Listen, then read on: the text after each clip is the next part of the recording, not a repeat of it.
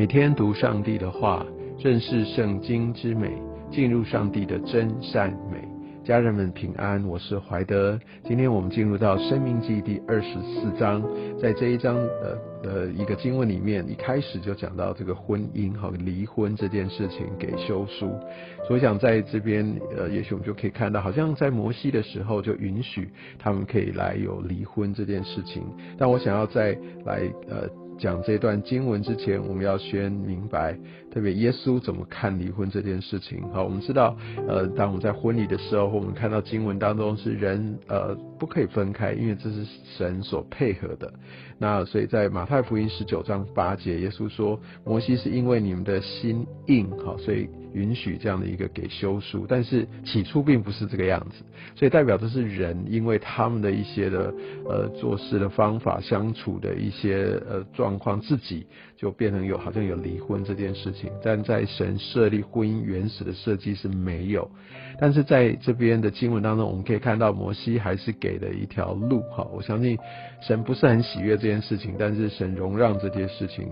然后他有一个前提就是说。呃，就像二十四章第一节，人若娶妻以后，见他有什么不合理的事，我想在这边经文的原意是讲到他没有守妻子的本分，特别就是淫乱这方面啊，所以她没有持守在她的贞洁当中，所以遇到这个状况，那丈夫。不愿意继续的来承受，不喜悦，她就可以写些呃休书，所以这是一个呃来可以呃在当时允许有写休书离婚的这样的一个一个前提，就是她在呃这个呃淫乱上面哈有这样的一个行为。那当然，他如果拿到休书之后，这边可以让他可以去嫁别人，因为在当时，如果你没有一个夫家，其实他是没有被依靠的，没有被供应的，所以他就可以有这样的一个自由。但是这边也后面哈也特别说，如果呃这个他离开之后啊，那不可以再把他娶回来。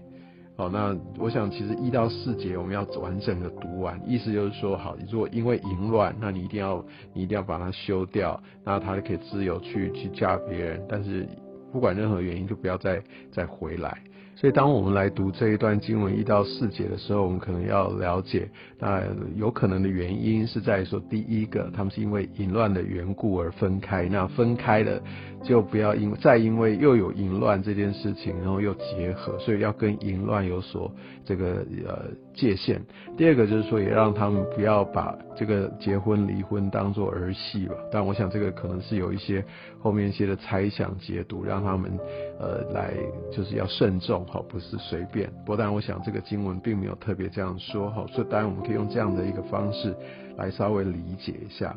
那第五节这边讲到的说，新娶妻的时候，就让他们可以好好的在家里面来建造他们的家庭，把这个建根基先建立好，因为家庭对社会的安定是非常重要的啊。那第六个就开始就讲到，就是说这个整个呃，假设有借贷关系哈，真的要给人一些的余地，不可以呃真真的就是呃赶尽杀绝，或者真的把他一些呃真的生活所需都拿走，只是为了要维护自己的权益啊。第六节这边讲到说这样的一个模式，好上模式上面做当头，就是做抵押品，这些是他的生活的必需品，好这个绝对不可以去拿。好，那另外来说的话，就是也讲到呃，在大麻风灾病等等都要非常的谨慎，因为大麻风这个其实会影响到整个的一个社群，它是有高度的传染性，然后不容易被察觉，所以在大麻风的这个病上面哦，它甚至会产生致命啊。所以我想以色列人在我想在律法当中对大麻风这件事情是非常非常审慎的。当然我们现在比较少看到，但是呃，在在当时这是一个。非常致命而非常难难以处理的疾病啊，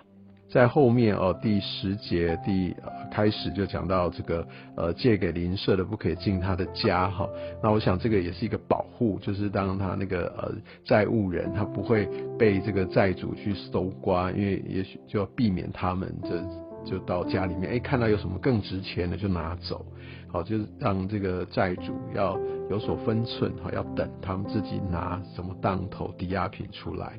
但是很重要的，像十二节，如果这是穷人，就不可以留他的当头过夜，因为他可能会有需要的。好，所以所以这这个部分需要来行出来，就要要为他祝福。哈，我想这个是神他所看重的。然后十四节讲到都是说这些困苦贫乏的，好都不可以欺负他，而且不可以积欠工资，哈，这一切都是神要我们非常非常谨慎的，不可以亏待人，好，那那也不可以去冤枉人，或者说因为是是因为父子的原因，你然后就不是跟当事人来来来来寻索，而是跟他的父亲或跟他的孩子，我想这都是不对的。我想神他是正直是公义的。那另外来说的话，特别哦，再一次在十七节这边也看到说，不可像寄居的孤儿啊，去往正直，不可拿寡妇的衣裳做当头，因为寄居的他就是没有自己的产业了。那孤儿他肯定真的就没有父母的这样的一个硬币，他是孤苦无依的。寡妇也是，他们没有在一个夫家的这样的一个一个遮盖跟供应当中，他们都是非常非常的弱势。